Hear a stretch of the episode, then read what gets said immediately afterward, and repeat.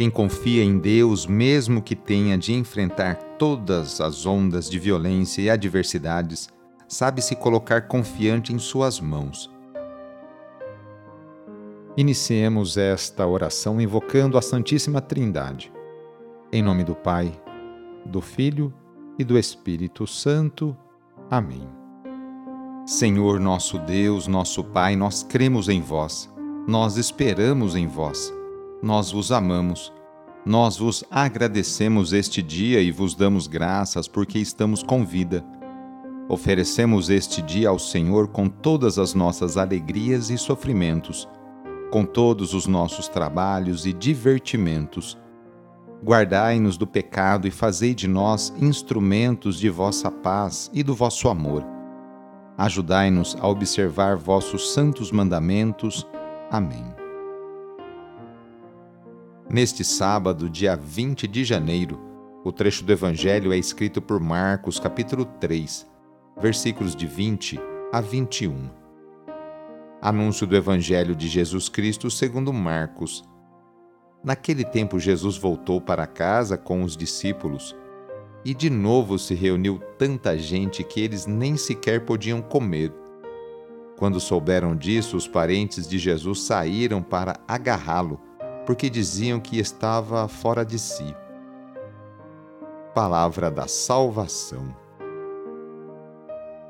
A casa, em geral, é ambiente que oferece segurança e bem-estar.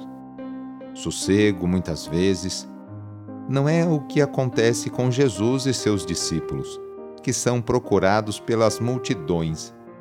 Certamente Jesus lhes dedica toda a atenção. Ensinamento, cura de doenças e expulsão de espíritos impuros. As atividades eram tantas que eles não conseguiam nem comer. Tudo corria dentro da normalidade até que um episódio inesperado veio trazer desconforto ao mestre. Seus parentes chegam para impedi-lo de agir. Corriam vozes de que Jesus estava contrariando os costumes, as leis e as estruturas vigentes.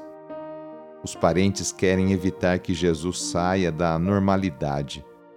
Não entenderam ainda a novidade do reino que Jesus veio implantar. Ele não estava louco. Ao contrário, é o maior sábio que o mundo conheceu. No sábado, a igreja incentiva a rezar de maneira especial e particular por Maria, Mãe de Deus e nossa.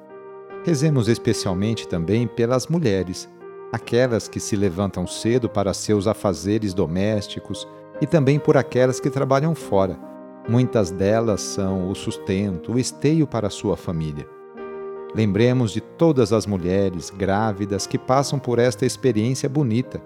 Rezemos por aquelas que querem engravidar e ser mãe, e também pelas mulheres e famílias que estão esperando a adoção de uma criança. Enfim, pedimos a intercessão da Mãe de Jesus nesta oração para todas as mulheres. E rezemos juntos o Magnificat, junto com Maria. A minha alma engrandece o Senhor e se alegrou meu espírito em Deus meu Salvador, pois ele viu a pequenez de sua serva. Desde agora gerações hão de chamar-me de bendita. O poderoso fez em mim maravilhas e santo é o seu nome. Seu amor de geração em geração chega a todos que o respeitam. Demonstrou o poder de seu braço, dispersou os orgulhosos, derrubou os poderosos de seus tronos e os humildes exaltou de bem saciou os famintos e despediu sem nada aos ricos.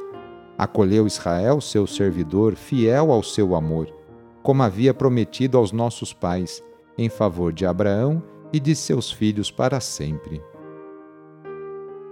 A nossa proteção está no nome do Senhor, que fez o céu e a terra. O Senhor esteja convosco, Ele está no meio de nós pela intercessão de Nossa Senhora da Consolata, desça sobre você, sobre a sua família, sobre as suas intenções, a bênção do Deus Todo-Poderoso, Pai, Filho e Espírito Santo. Amém. Seja dado a você hoje, no seu cotidiano, sempre sentir a presença e proteção de Maria, Mãe de Deus e nossa. Sou o padre Edmilson Moraes, salesiano de Dom Bosco, e moro atualmente aqui no Oratório, em Cruzeiro, no estado de São Paulo. Que Deus continue te sustentando nas decisões tomadas. Abraço e até mais.